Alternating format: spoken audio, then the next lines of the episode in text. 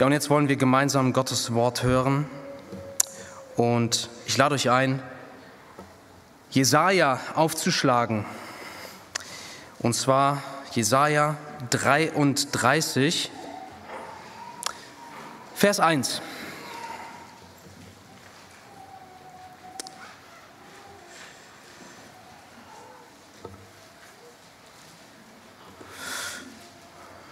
Und dort heißt es in Gottes Wort, und hier spricht der Herr selbst.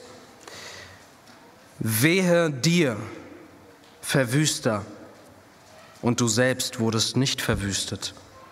Und dir, Räuber, und man hat dich nicht beraubt. Sobald du das Verwüsten vollendet hast, wirst du verwüstet werden. Sobald du mit dem Rauben fertig bist, wirst du beraubt werden. Herr Jesus, wir danken dir für diesen Vers, der so viel beinhaltet, auch für die aktuelle Situation. Bitte schreibe du dein Wort auf unsere Herzen und rufe du doch heute diejenigen, die jetzt hier sind und mich hören und die nicht dich kennen. Rufe sie zu dir, Herr Jesus, dass sie deine Liebe und dein Gnadenevangelium hören. Amen. Ja, die aktuelle Situation ist allen präsent und deshalb möchte ich auch nicht einfach mit irgendetwas weitermachen, sondern in die aktuelle Situation hineinsprechen und die Frage stellen, was hat Gott mit Kriegen zu tun? Wir haben viele Fragen, aber wir kennen die Zukunft nicht. Also beruhigt sich das Ganze jetzt innerhalb ein, zwei von ein, zwei Wochen oder eskaliert es komplett? Was auf jeden Fall klar ist, auch den meisten hier klar ist, ist, dass die Ukraine, das ist nur ein, ein kleines Land, vielleicht kein kleines, aber es ist nur ein Land, doch der Konflikt, der jetzt daran entbrennt, der ist viel, viel größer. Hier geht es um die Großmächte dieser Welt. Hier geht es um den Westen, um Russland, um China und deswegen sind auch alle Augen darauf gerichtet. Ich möchte mit Sicherheit keinem Angst machen, doch es wäre fatal zu sagen, naja, das wird schon, wenn es Tatsache ist, dass dieser Konflikt, Konflikt definitiv das Potenzial hat, dass daraus ein Weltkrieg wird. Das Wunderbare ist, dass wir als Kinder Gottes hinter die Kulissen blicken dürfen. Die meisten Menschen, die können nur Tag aus Tag ein auf Social Media und YouTube und Nachrichtenportalen aktiv sein und letztendlich aber nur Fragen haben, wie geht es weiter, während wir eine Offenbarung haben, die uns tatsächlich hinter den Vorhang blicken lässt. Und das ist so tröstend. Ich habe manchmal, wenn, also wenn ich ein Problem mit meinem Auto habe, ja, und das ist dann so, das ist auch so ein unangenehmes Gefühl, weil dann höre ich zum Beispiel irgendein komisches Geräusch und, und ich weiß nicht, was ist da los? Ist da 50 Euro los oder ist da 5000 Euro los? Ja? Und was mache ich? Ich rufe meinen Schwiegerpapa an. Und dann das ist für mich dann immer so ein Rätsel, der sagt, klopf mal da drauf, guck mal, ob die Schraube fest sitzt, prüf mal das kurz nach und ich habe eigentlich keine Ahnung, was ich tue oder wie die Dinge zusammenhängen und ich mache alles und dann höre ich nur am Telefon, ist okay, ist nichts Schlimmes. Zum Beispiel. Und wenn mein Schwiegervater sagt, da ist nichts Schlimmes, dann ist da nichts Schlimmes. Das ist quasi so da bin ich getrost, weil ich weiß, diese ganze Sache ist für mich jetzt nicht mehr im Verborgenen und ein großes Fragezeichen. Und so ist das, ihr Lieben, wenn wir einfach mal Gott fragen, der doch alles kennt und der die Geschichte dieser Welt bereits geschrieben hat, was ist hier los? Und was hat Gott mit Kriegen zu tun? Deswegen dieser Vers. Ich möchte ihn nochmal lesen. Also Jesaja 33, Vers 1. Und hier spricht Gott, wehe dir, Verwüster. Und du selbst wurdest nicht verwüstet und dir, Räuber, und man hat dich nicht beraubt. Sobald du das Verwüsten vollendet hast, wirst du verwüstet werden. Sobald du mit dem Raub fertig bist, wirst du beraubt werden. Also hier ist die Rede von einem Verwüster, den Gott anspricht. Und wenn man nicht weiß, wer ist das, dann könnte man ja theoretisch auch denken, das ist halt jemand, der was verwüstet hat. Vielleicht hat da einer den Garten eines anderen verwüstet und Gott droht ihm jetzt Ärger an. Aber nein, der Verwüster ist jemand, den wir ganz genau kennen, und zwar aus dem Buch Jesaja. Wurde schon etliche Male erwähnt, und zwar ist das kein geringerer als der König von Assyrien. Der König des assyrischen Reiches. Und Gott spricht ihn hier persönlich an. Die Bibel ist keine Erzählung von einer kleinen lokalen Gottheit, die über ein, zwei Stämme regiert, sondern die Bibel spricht immer von der großen Weltbühne. Beginnend bei, der, bei den großen ägyptischen Dynastien. Da war das Zentrum der Welt. Das assyrische Reich, das babylonische Weltreich, das medopersische Weltreich und dann auch das römische Weltreich. Alle diese Reiche sind Teil der Geschichte der Bibel, der Geschichte Gottes. Die Erde gehört dem Herrn und was sie erfüllt, der Erdkreis und die darauf wohnen. Das alles gehört dem Herrn.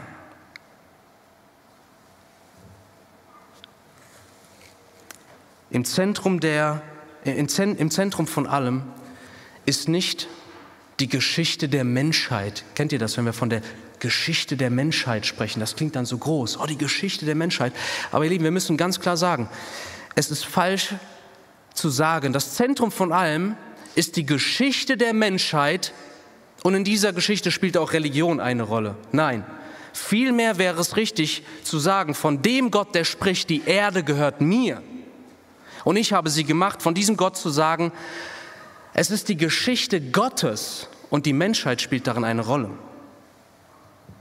Und viele Menschen denken gerade heute, dass wenn wir die Bibel aufschlagen, dann sehen wir darin vielleicht tatsächlich das Handeln Gottes, aber das geht nur von diesem Cover bis zu diesem Buchcover.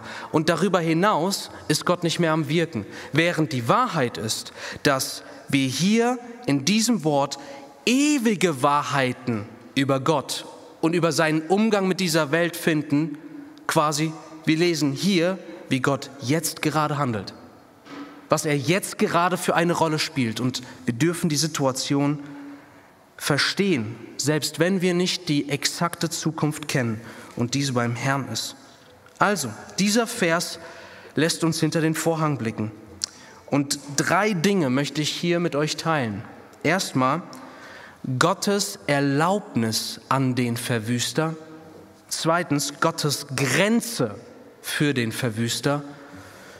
Und drittens Gottes Gericht über den Verwüster. Also hier ist Assyrien bei einem gewaltigen Feldzug. Sie bauen ein gewaltiges Reich. Sie führen Krieg. Assyrien führte Angriffskriege gegen andere Nationen. Und hier spricht Gott persönlich zu diesem assyrischen König. Und es ist interessant. Erstens, Gott erlaubt dem was. Also Gottes Erlaubnis an den Verwüster. Gott sagt hier nicht, Mensch, bitte, bitte, hör auf mit deinem Verwüsten, sondern Gott erlaubt diesem Verwüster etwas. Es heißt hier im Text, sobald du dein Verwüsten vollendet hast, sobald dein Rauben fertig ist, sobald, dann wird etwas geschehen. Also Gott erlaubt dem Verwüster zu verwüsten. Und es geht sogar noch weiter. Es ist nicht nur die Erlaubnis Gottes, sondern wir sehen hier tatsächlich die Führung Gottes. Wenn wir nur ein paar Seiten zurückblättern, Jesaja 7, 17, dort heißt es, der Herr aber wird über dich, über dein Volk und über das Haus deines Vaters Tage bringen, wie sie niemals gekommen sind, seitdem Ephraim von Juda abgefallen ist, nämlich den König von Assyrien. Also hier im Text steht, der Herr wird über dich, Israel, bringen, wen? Den König von Assyrien. Wir wissen auch, dass Gott wenn sein Volk und die Menschen auf dem Weg ins Verderben sind und in einer Weise leben, die Gottes Ehre beschmutzt, dann schickt Gott zuerst seine Boten, seinen Ruf an die Menschen. Und so haben wir beispielsweise im Propheten Jeremia immer wieder diese Formulierung, wo Gott sagt, ich kam zu euch durch meine Propheten früh mich aufmachend. Ich machte mich früh auf den Weg, um zu euch zu sprechen und euch zu rufen. Diese Formulierung sehen wir in Jeremia 7,13, 11,7, 25,3, 26,5, 32,33, 35,14 und es gibt noch etliche mehr Stellen. Also Gott betont immer wieder, ich schicke euch meine Boten mit meiner Wahrheit, und sie rufen euch und sie rufen euch zum Heil, aber ihr habt nicht gewollt, ihr habt nicht gehört. Also Gott kennt mehrere Stufen des Rufens. Als er die Propheten geschickt hat, dann ist das eigentlich als Mittel genug gewesen, aber für das Volk war das eher wie ein leises Flötenspiel, leicht zu überhören. Aber dann schickt Gott seine Posaune und das ist der König von Assyrien. Gott schickte ihn zu seinem Volk, gegen sein Volk mit einem Ziel. Wir haben die Corona-Pandemie in Deutschland erlebt, global natürlich, aber auch in Deutschland. Die Krankheit und die Maßnahmen, das hat Deutschland nicht dazu gebracht, dass die Kirchen voll geworden sind und die Menschen fragen, wo ist Gott? Was machen wir falsch? Nee. Vielmehr ist es so, dass die Kirchen, über sie wird beschlossen, wie sie ihre Gottesdienste zu feiern haben, aber dass man überhaupt fragt, was sagt Gott eigentlich dazu? Da sind wir gar nicht angekommen. Und es ist tragisch und es tut mir weh für, für so viele, dass jetzt nach diesem, nach Corona, ist jetzt diese Kriegssituation so präsent und man weiß nicht, wo sich das hin entwickelt. Aber es ist bei Gott so, nachdem er die Flöte gespielt hat, bläst er in seine Posaune und das kann die Posaune des Krieges sein. Und ich habe mir vorgestellt, ihr Lieben, was wäre, wenn ich heute hier diese Predigt halte und es ist ein Flüchtling schon hier bei uns angekommen, der jetzt hier im Gottesdienst sitzt und mich hört, würde ich genau das Gleiche sagen. Und ich kann euch sagen, obwohl ich selbst noch keinen Krieg erlebt habe, ja, ich würde genau das Gleiche sagen. Denn Gottes Wahrheit ist nicht abhängig von meiner Lebenserfahrung oder wer genau jetzt hier ist und mir zuhört. Gott ist hier am Werk. Krieg Lass mich dich fragen, was ist in deinem Leben los? Gehen wir mal kurz weg von diesem großen Krieg hin in dein Leben. Ist es so, dass Misserfolg oder Schwierigkeiten dich in deinem Leben dazu führen, dass du fragst, Herr, was ist hier los? Oder denkst du, Gott ist irgendwo, aber er spielt darin, was du erlebst, überhaupt keine Rolle? Wir wissen, Gott gebraucht Bedrängnis, um zu rufen. 2. Chronik 15,4, dort heißt es, aber in ihrer Bedrängnis, in ihrer Bedrängnis kehrten sie um zu dem Herrn, dem Gott Israels, und sie suchten ihn, und er ließ sich von ihnen finden.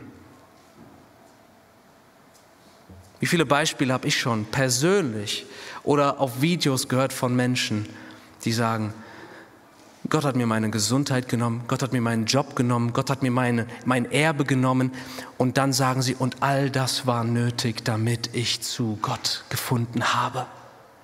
Und ich kann, es, ich kann es nicht mehr zählen, von wie vielen Leuten ich gehört habe, jetzt bin ich so dankbar, dass Gott das in mein Leben gebracht hat, denn jetzt habe ich ihn und das ist das Wichtigste für Zeit und Ewigkeit.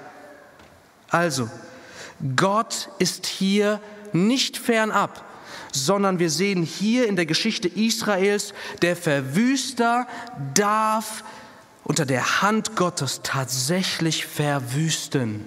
Doch wir sehen auch, er ist nicht einfach frei zu tun, was er will. Zweitens, Gottes Grenze für den Verwüster. Gott spricht hier ganz klar, wenn du dein Verwüsten vollendet hast, wenn du deinen Raub, wenn du mit dem Rauben fertig bist. Was meint Gott damit? Meint Gott damit, du mach mal so weit, wie du kannst und willst und dann knüpfe ich wieder an dich an? Nein. Also erstmal sehen wir, Gott setzt die Grenze. Gott gibt die Freiheit, hierzu ein Vers, 2. König 18, 13. Aber im 14. Jahr des Königs Hiskia zog Sanherib, das ist der König der Assyrer, der König von Assyrien, gegen alle festen Städte Judas herauf und er nahm sie ein. Sanherib zog gegen die Städte Israels, deren Gott Jahwe ist, und er nahm sie ein. Doch Gott setzt auch eine Grenze. Zweite Könige 19, Verse 32 bis 34. Darum, so spricht der Herr über den König von Assur oder Assyrien. Er wird nicht in diese Stadt Jerusalem kommen und er wird keinen Pfeil hineinschießen und ihr nicht mit dem Schild entgegentreten und wird keinen Wall gegen sie aufschütten. Auf dem Weg, den er gekommen ist, auf ihm wird er zurückkehren und wird nicht in diese Stadt kommen, spricht der Herr. Denn ich will diese Stadt beschirmen, um sie zu retten, um meinetwillen und um meines Knechtes David willen. Also, Gott erlaubte ihm Städte zu erobern, großes Leid zu verursachen, Tod und Vernichtung zu bringen. Doch Gott setzte diesem damals größten Herrscher der Welt eine klare und exakte Grenze und sagte ihm, in Jerusalem wirst du Stopp machen, vor Jerusalem wirst du Halt machen und du wirst auf deinem Weg wieder zurückkehren. Sprüche 21.1. Wie Wasserbäche ist das Herz eines Königs in der Hand des Herrn, wo immer er will, lenkt er es hin. Das bedeutet, dieser Krieg, den wir jetzt gerade erleben, wenn wir hier, vor allem als Christen, tatsächlich unsere Hoffnung auf Politiker setzen, da sind wir an der ganz falschen Stelle. Denn wir sehen hier, dass selbst über dem größten und mächtigsten Herrscher der Welt ist die Hand eines noch viel mächtigeren Gottes, der Erlaubnis und Begrenzung, Anfang und Ende bestimmt. Und deswegen ist das Beste, was wir machen können, ihn anzurufen. Ich freue mich so, dass wir das auch tun als Gemeinde. Dass wir das im Gottesdienst tun, dass wir das als Einzelne tun, in unserem Gebetsgarten und hoffentlich auch in den Hauskreisen, Jugendstunden, dass wir den Namen des Herrn anrufen. Das ist auch sein Befehl. 1 Timotheus 2, Vers 1 sagt uns, vor allen Dingen sollen wir Gebet, Fürbitte, Flehen darbringen für alle Menschen, für solche, die in hohen Positionen sind, für Könige, damit wir ein ruhiges und stilles Leben führen können. Und deswegen lasst uns hier uns an die richtige Adresse wenden, nämlich den Gott, in dessen Hand dieser Krieg ist. Und auch für uns persönlich dürfen wir das wissen. Gott setzt nicht nur die großen Grenzen eines Krieges oder der Politik, sondern genauso sorgfältig setzt er Grenzen in deinem Leben. Kind Gottes. 1. Korinther 10, 13. Keine Versuchung hat euch ergriffen als nur eine menschliche. Gott aber ist treu, der nicht zulassen wird, dass ihr über euer Vermögen versucht werdet, sondern wird mit der Versuchung auch den Ausgang schaffen, sodass ihr sie ertragen könnt. Also Gott wendet seine Allmacht auf deine persönlichen Versuchungen an. Er bewahrt dich, er bewartet und hegt und pflegt deinen Glauben, dass du nicht über dein Vermögen versucht wirst. Er hält seine Hand über dich. Das heißt, Egal was uns begegnet persönlich, wir dürfen wirklich getrost sein. Unser Gott setzt die Grenze zu unserem Besten. Deshalb dürfen wir wirklich sagen, und wenn ich auch im Tal des Todesschattens bin, fürchte ich kein Unheil, denn du bist bei mir. Dein Stecken und Stab, sie trösten mich. Stecken und Stab, das ist, Gott führt uns, Gott bewahrt, Gott schlägt die Feinde in der rechten, in der, im rechten Moment zurück. Aber auch hier hört Gott nicht auf. Gott gibt nicht nur die Erlaubnis und die Begrenzung, sondern Gott übt auch Gericht. Das ist der letzte Punkt in diesem Text, bevor wir einige Anwendungen daraus für uns ziehen wollen. Das Gericht über den Verwüster. Also Gott sagt hier, das sind die ersten Worte, wehe dir. Seine Drohung. Wir können uns vorstellen, und das wissen wir auch aus der Belagerung von Jerusalem, niemand konnte diesem Sanherib drohen. Mit was denn? Kein Mensch damals konnte Sanherib drohen. Aber ihr Lieben, Gott droht ihm. Gott hat nicht nur den Mut, ihm zu drohen, sondern er kann das ganz mit ruhigem, mit ruhige, ganz beruhigt machen. Denn dieser Sanherib, dessen Herz schlägt nur so lange, wie der Herr es befiehlt. Gott droht ihm und sagt, wehe dir. Das bedeutet, wenn wir sehen, Gott erlaubt dem Verwüster zu verwüsten, dann sollten wir nicht denken, dass Gott es toll findet, wenn Kriege herrschen. Nein, er ist vielmehr der Gott, der dem, der solches Leid verursacht, droht und das wirft ja auch so ein bisschen die Frage für uns auf, Moment, wie kann es sein, wie können wir das in unserem Kopf zusammenkriegen? Gott sagt, ich sende den König von Assyrien und dann, wenn er fertig ist, bestraft Gott den König für das, was er doch nur eigentlich im Sinne Gottes getan hat. Wie können wir das verstehen? Nun, es ist eigentlich gar nicht so kompliziert. Hier ein Hinweis, Jesaja 10, Vers 12.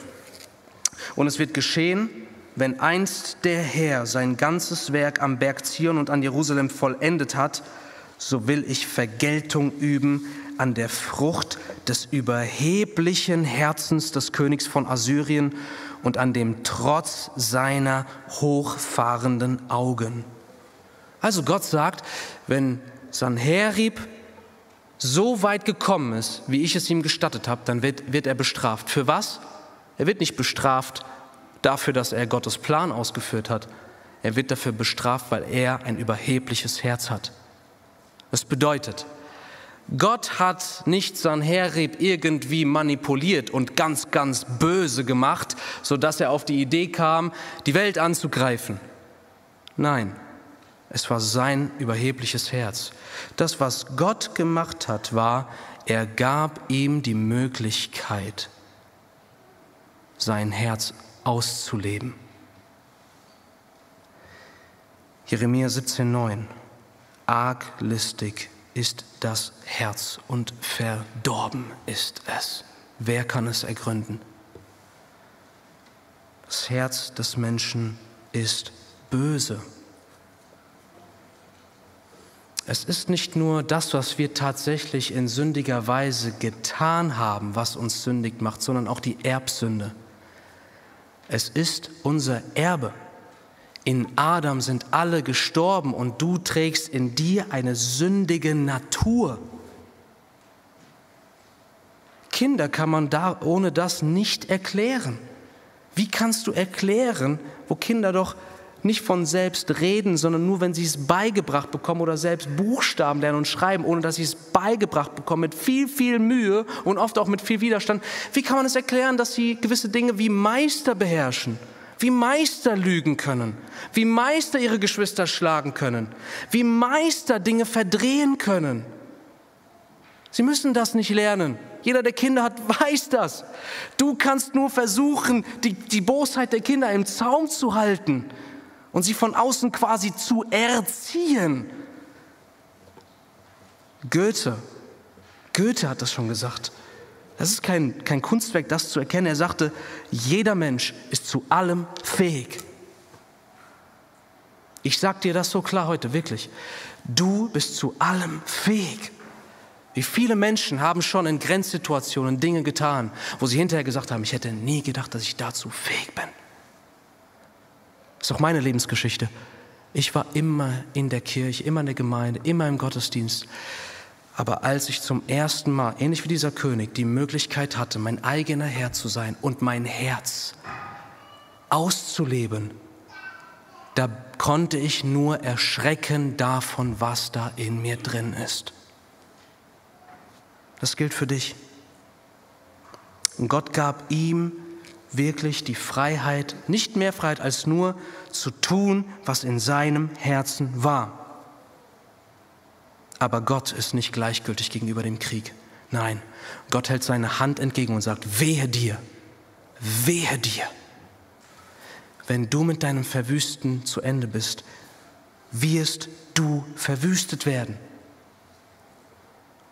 Und du wirst auch beraubt werden. Das heißt, wir dürfen von dem aktuellen Krieg, der jetzt tobt, und das, ist, das, das kann selbst für diejenigen ein Trost sein, die Gott verleugnen. Gerechtigkeit kommt zustande. Sorgfältige Gerechtigkeit. Gott führt Buch über jede Handlung von jedem Soldaten in jedem kleinen Hinterzimmer. Alles, was jetzt im Verborgenen ist, wird ans Licht kommen. Gott übt Gerechtigkeit. Er wird die Kinder rächen. Er wird die Frauen rächen. Er wird die Zivilisten rächen. Er richtet Gerechtigkeit auf. Und das hat Gott auch bei Sanherib getan. 2. Chronik 32, 21. Dort steht's im Text, und der Herr sandte einen Engel, der vertilgte alle tapferen Helden und die Fürsten und die Obersten im, Land des, im Lager des Königs von Assyrien, sodass er mit Schimpf und Schande in sein Land zurückkehrte. Da hört es nicht auf. Und als er in das Haus seines Gottes ging, fällten ihn dort einige seiner leiblichen Söhne durch das Schwert.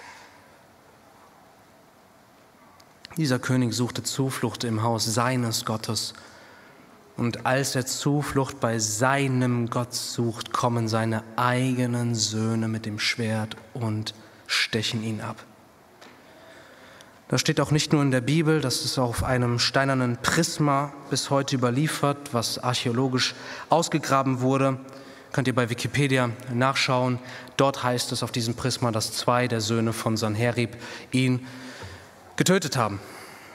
Das heißt, Gott wird tatsächlich, er macht sein Wort wahr und ich kann das sagen, der Verwüster wird verwüstet werden und der Gerechtigkeit wird Genüge getan werden. Das ist ein ganz tiefes Bedürfnis im Menschen, der Hunger nach Gerechtigkeit. Aber was hat das mit uns zu tun? Und jetzt bringen wir diese, diese großen Wahrheiten des Krieges und dass Gott hier regiert und dass er einen Plan verfolgt und dass er das alles gebraucht, um die Menschen zu rufen. Jetzt kommen wir zu unserem persönlichen Leben. Im Normalfall, wenn man mit Menschen über Krieg redet, dann sagen sie, Krieg ist das Schlimmste. Krieg ist das Schlimmste. Ich habe mit jemandem gesprochen, der schon im Krieg war. Und er sagte mir, bis heute, jeden Morgen, wenn er aufwacht, fühlt er mit seinen Fingern, worauf er liegt. Weil im Krieg hat er oft draußen dem, in der freien Natur übernachten müssen und hatte immer Gras unter seinen Füßen gespürt. Das Erste, was er bis heute macht, ist, er fühlt, ah, kein Krieg. So sagen wir es, Krieg ist das Schlimmste. Doch wenn, wenn wir hier sehen, dass Gott selbst Kriege geschehen lässt, ganz bewusst, müssen wir doch die Frage stellen, was kann so schlimm sein, dass Gott selbst Kriege als Mittel wählt, um seinen Plan auszuführen?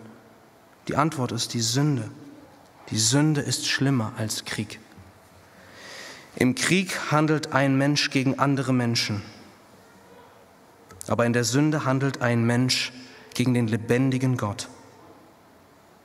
Kriege, alle Kriege, die wir je gesehen haben, sind nur ein sehr sichtbares Symptom eines tieferen Problems. Es gibt nur einen einzigen Grund, warum jemals überhaupt ein Krieg stattgefunden hat, und das ist die Sünde des Menschen.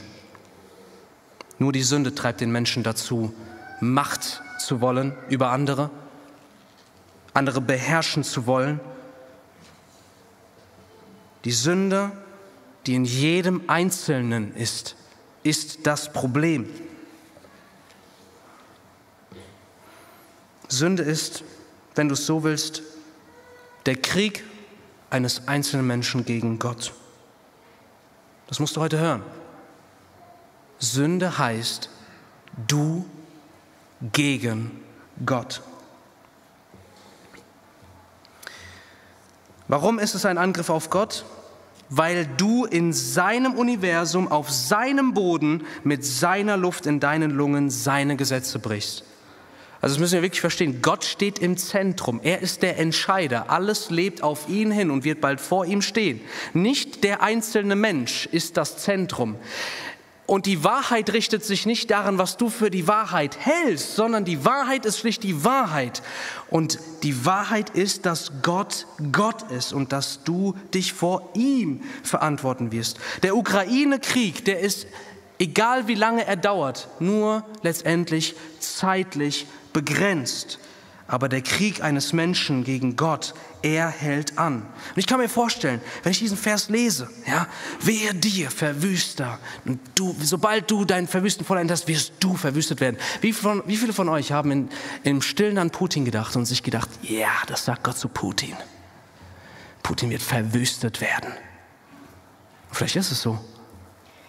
Aber manche sagen das mit so einem selbstgerechten Herzen nach dem Motto, also ich könnte sowas niemals tun. Ich würde niemals einen Krieg anführen. Lass mich dich heute aufklären. Aus Jakobus 4, Verse 1 bis 3. Wie ist Gottes Perspektive auf dich und deine Bereitschaft, Krieg zu führen? Jakobus 4, 1 bis 3 und achtet auf Gottes Wortwahl. Woher kommen Kriege und woher Streitigkeiten unter euch?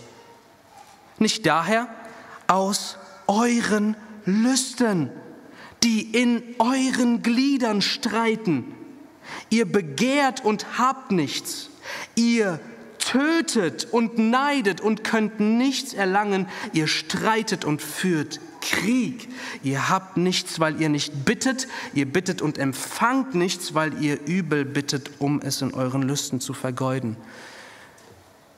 Jeder böse Gedanke gegen meinen Nächsten, jedes unbeherrschte Wort, jeder, jeder Zorn, jede Wut, jede Bitterkeit gegen meinen Nächsten bezeichnet Gott als Krieg.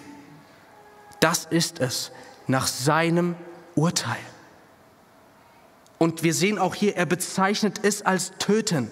Es ist Mord in Gottes Augen, wenn ich Böses meinem Nächsten zurufe, anstatt ihn zu segnen. Und können wir nicht genauso sagen, dass wie der Verwüster hier Räuber war und geraubt hat, wie steht es mit uns? Bist du kein Räuber? Ist es nicht so, dass jedes Mal, wenn wir für etwas, das wir nur durch Gottes Gnade und weil er es geschenkt hat, erreichen konnten und uns selbst dafür das Lob zusprechen, egal ob laut oder nur gefühlt, dass wir ihn seiner rechtmäßigen Ehre berauben? Ja, so ist es. Und weil jeder Mensch gesündigt hat, ist er im Krieg gegen Gott. Und wir wissen, Gott ist geduldig, aber der Tag kommt, wo Gott auch jedem einzelnen Menschen, der ihm den Krieg erklärt hat, ihm auch den Krieg erklären wird. Das wird nicht darauf hinauslaufen dass, hinauslaufen, dass Gott mit einzelnen Menschen tatsächlich kämpft. Nee, wir sehen bei der letzten Schlacht von Armageddon in der Offenbarung. Da wird, der, da wird der, der, die gesamte Armee der Finsternis wird gegen den Herrn anrücken und der Herr Jesus kommt auf seinem weißen Pferd mit all seinen Heiligen. Zwei Heere nahen sich einander zur Schlacht, doch was passiert? Durch den Hauch seines Mundes verzehrte er die Feinde. Es kommt nicht zur Schlacht. Es wird niemals zur Schlacht mit Gott kommen. So nah kann niemand an Gott herankommen. Doch es geht nicht nur darum, dass Sünde so schlimm ist, sondern auch darum, dass es etwas viel Wichtigeres und Höheres gibt als einfach nur die Abwesenheit von Krieg. Gottes höchstes Ziel ist nicht das Ende dieses Krieges, sondern dass wir ewigen und wahren Frieden mit Gott finden, dass dieser schlimmste, unsichtbare Krieg zwischen dem Menschen und Gott, dass dieser Krieg zum Frieden kommt. Das ist, was wir brauchen. Ich habe gerade gesagt, Gott lässt niemanden so nah an sich ran, dass, dass, er sich von, dass er mit einem Menschen wirklich persönlich Krieg führt oder dass ein Mensch ihn angreifen kann. Doch die Wahrheit ist, einmal hat Gott es getan. Jesus Christus, der ewige, wahre Gott, der Sohn Gottes, kam auf diese Welt und er, er ist der Gipfel des Krieges des Menschen gegen Gott. Denn die Menschen kamen ihm, der eigentlich in die Welt gekommen ist, um sie zu retten. Und sie nahmen ihn und führten Krieg gegen Jesus. Und sie nagelten ihn an ein Kreuz. Und Jesus leistet keinen Widerstand. Als er von seinen Hassern ans Kreuz genagelt wurde und da hängt, als der eine, der nie Krieg gegen Gott geführt hat, als der eine, der wirklich der Friede in Person ist, da betet er für diese, Vater, vergib ihnen. Wenn du es so willst, nur am Kreuz von Jesus hört der Krieg auf unser Krieg mit unserer Sünde, die ihn durchbohrt hat am Kreuz. Egal, ob wir diejenigen waren, die die Nägel in seine Hände geschlagen haben oder die ihn mit unserer persönlichen Sünde durchbohrt haben. Unsere Sünde, sie trifft auf ihn, das ist unser Angriff. Er lässt sich von uns ans Kreuz nageln, aber er tut das, während er was viel Größeres tut, nämlich den Krieg zu beenden. Er, er nimmt den Krieg mit sich in den Tod. Er nimmt er nimmt uns mit unserer Sünde, mit unserem Herzen, nimmt er auf sich und mit sich in den Tod, um uns so Frieden mit Gott zu schaffen. Römer 5, Vers 1. Dort heißt es, da wir nun gerechtfertigt worden sind aus Glauben, so haben wir Frieden mit Gott durch unseren Herrn Jesus Christus. Es gab vor einigen Tagen eine UN-Sondersitzung des Sicherheitsrates und der ukrainische Botschafter sagte zu dem russischen, es gibt kein Fegefeuer für Kriegsverbrecher. Diese wandern direkt in die Hölle. Einige haben es vielleicht von euch gesehen. Wir sind Kriegsverbrecher gegen Gott. Aber Gott, er ist der, der uns nicht einfach mit Krieg entgegenzieht. Er ist auch nicht der, der uns, wie er es hier bei Sanherib tut, einfach droht, okay, führt euren Krieg gegen mich, ich erlaube es für eine Zeit, aber wehe dir, du wirst bald verwüstet werden. Nein, vielmehr in dem gleichen Buch Jesaja, da wird der Knecht Gottes angekündigt, der Knecht, der kommt, um Frieden zu schaffen. Also Gott kommt dir heute nicht entgegen mit einer Drohung, sondern vielmehr ruft er dich aus deinem Widerstand heraus und er will Frieden mit dir. Und er hat die Friedensbedingungen voll erfüllt. Der Vater hat das, was dir zusteht an Strafe, hat er auf seinen Sohn geladen und ihn bestraft, sodass du rechtmäßig frei sein darfst von deiner Schuld. Und das Einzige, was er dir zuruft, ist, glaube an meinen Sohn, vertrau auf meinen Sohn, komm zu meinem Sohn. und dann ist Gott an deiner Seite. Jetzt, heute. Whitfield hat es einmal so ausgedrückt, es ist gut für mich, dass ich verdrängt, verachtet, verleumdet, von meinen engsten Freunden verurteilt und abgeschnitten wurde, denn dadurch fand ich die Treue von dem, der der Freund aller Freunde ist. Das wünsche ich dir heute, dass du den Freund aller Freunde bei dir hast. Und den bekommst du in dem Moment, wenn du Gottes Frieden einfach nur annimmst, an ihn glaubst. Ich möchte aber auch noch eine weitere praktische Anwendung ziehen. Wir haben es gesagt, weil Gott alles in seiner Hand hat, wollen wir auch wirklich als Gemeinde zu ihm rufen, mehr als wir uns Neuigkeiten und News anschauen. Denn er ist der Handelnde. Er legt das Ende und die Grenze des Krieges fest. Und noch eine weitere Anwendung. Lieben, wir alle stehen, wenn wir mit Gott versöhnt sind und dieser Krieg beendet ist, stehen wir jetzt in einem neuen Krieg, einem geistlichen Krieg. In 2 Timotheus 2,4 heißt es, wer in den Krieg zieht, verwickelt sich nicht in Geschäfte des täglichen Lebens, damit er dem gefalle, der ihn angeworben hat.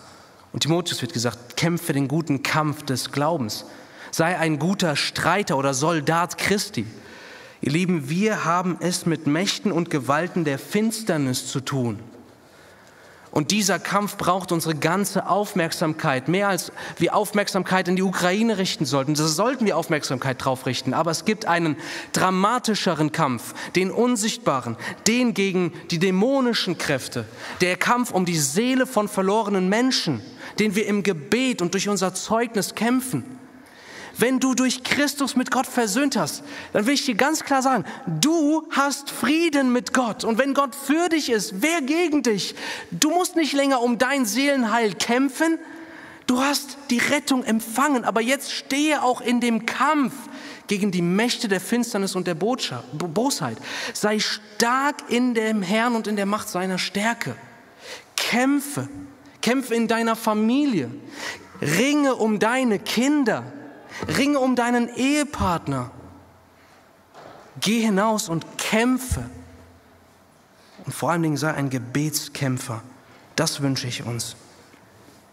Ihr Lieben, es ist das höchste Privileg, wenn wir erleben durften, dass der große Krieg von Gott selbst in unserem Leben überwunden wurde und Friede da ist. Das ist der größte Schatz. Und aus Dankbarkeit über diesen empfangenen und sicheren Frieden, daraus sollte eins folgen, nämlich Herr, ich will dir dienen. Herr, ich will jetzt in dem Kampf wirklich gut kämpfen, den du, in den du mich hineingestellt hast. Tue das, tue das in Jesu Namen. Amen.